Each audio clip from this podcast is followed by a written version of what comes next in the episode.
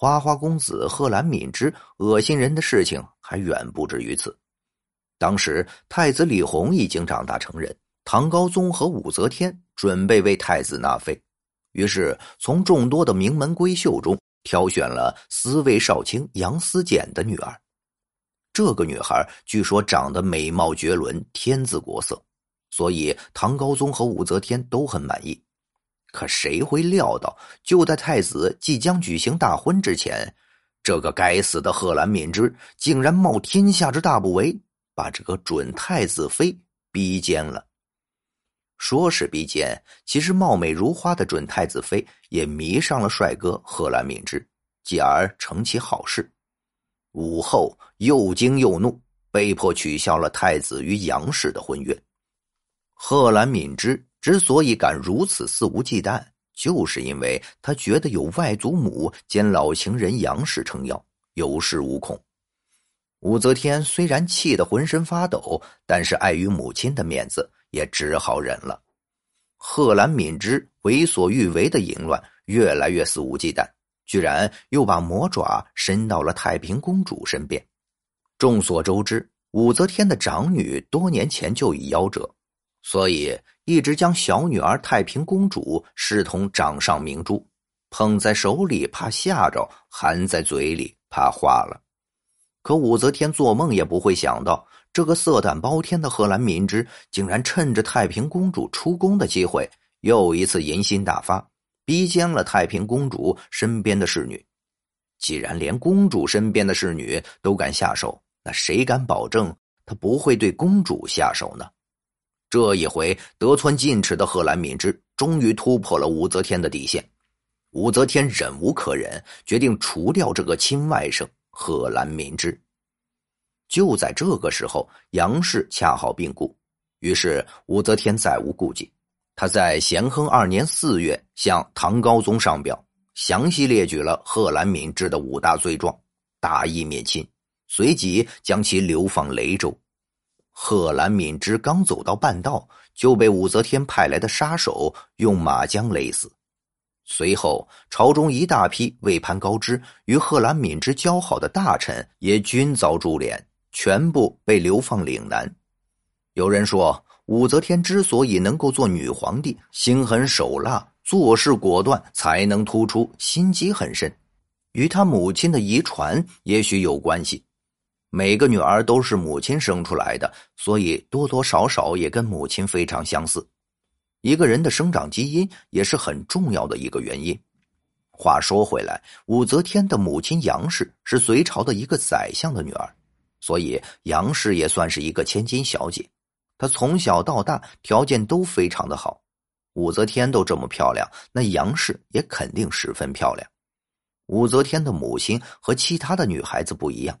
别的女孩子都喜欢缝补衣服，说话非常的温柔，但是武则天的母亲不一样，她非常喜欢读书，家里面的兵书她所有的都看过了。这样的杨氏对只知道缝补的女孩子们是十分的看不起。杨氏不仅非常漂亮，还懂得兵法和写诗。说到这里，杨氏因为太优秀了，从来对提亲的对象都看不上眼。她也不会担心自己嫁不出去，就这样高不成低不就。杨氏在年纪最好的时候没有嫁人，直到四十多岁才嫁人。隋朝的时候，山西有位富商名叫武士约，古代实行一夫一妻多妾制，男人只能有一个六立而聘的正妻，但是可以有若干个小妾。隋唐的律法规定，娶时贫贱，后来贵，不出也。武士约发达之后，娶了原配向李氏。按照当时律法规定，武士约不能休了糟糠之妻向李氏。后来，武士约自己去京城当官，把向李氏留在老家独守空房。向李氏生病了，武士约也不回家看望。向李氏看着丈夫在京城享福，自己却在老家带着两个儿子孤苦度日。向李氏又气又恨，再加上病魔缠身，结果一命呜呼了。武士曰有能力，唐高祖李渊很欣赏他，就给武士曰介绍了一个豪门剩女，四十四岁的杨氏。所以此时杨氏四十四岁才嫁人。等她出嫁后，一连生了三个孩子，不过都全部是女儿，其中一个就是武则天。杨氏在教育方面，不仅在知识方面教育女儿，还教他们一些个跳舞、弹琴。除了这个之外，宫里面的礼仪也让武则天去学习。但是谁都没想到，武则天的母亲杨氏嫁人没多久，她的丈夫就去世了。少了丈夫的疼爱，她和孩子们彻底完全没有了地位和保障。那个时候，武氏家族的人完全看不起他们，所以他们生活的非常委屈。武则天的母亲杨氏从小就没有受过这种气，她把武则天送到宫里面，希望她能够有所成就。等武则天成为了皇后之后，她的家里也跟着风光了起来。她还册封了他的母亲杨氏为荣国夫人，又把之前侮辱他母女的人抓了起来，用了很多残忍的方法折磨致死。从这里就可以看出，武则天和她的母亲是非常记仇的，而且报复心很重，手段非常毒辣。武则天的母亲杨氏去世于唐高宗咸亨元年，已经九十多岁，按王妃礼安葬。葬于顺陵。天生二年，武则天称皇帝的第二年，此时已是武则天当皇帝，国号也改为周。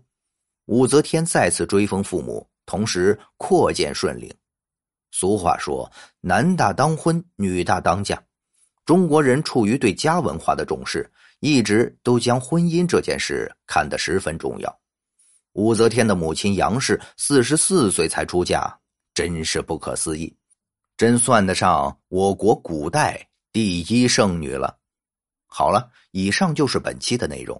如果您喜欢我们的节目，欢迎订阅、点赞、转发，感谢大家的支持。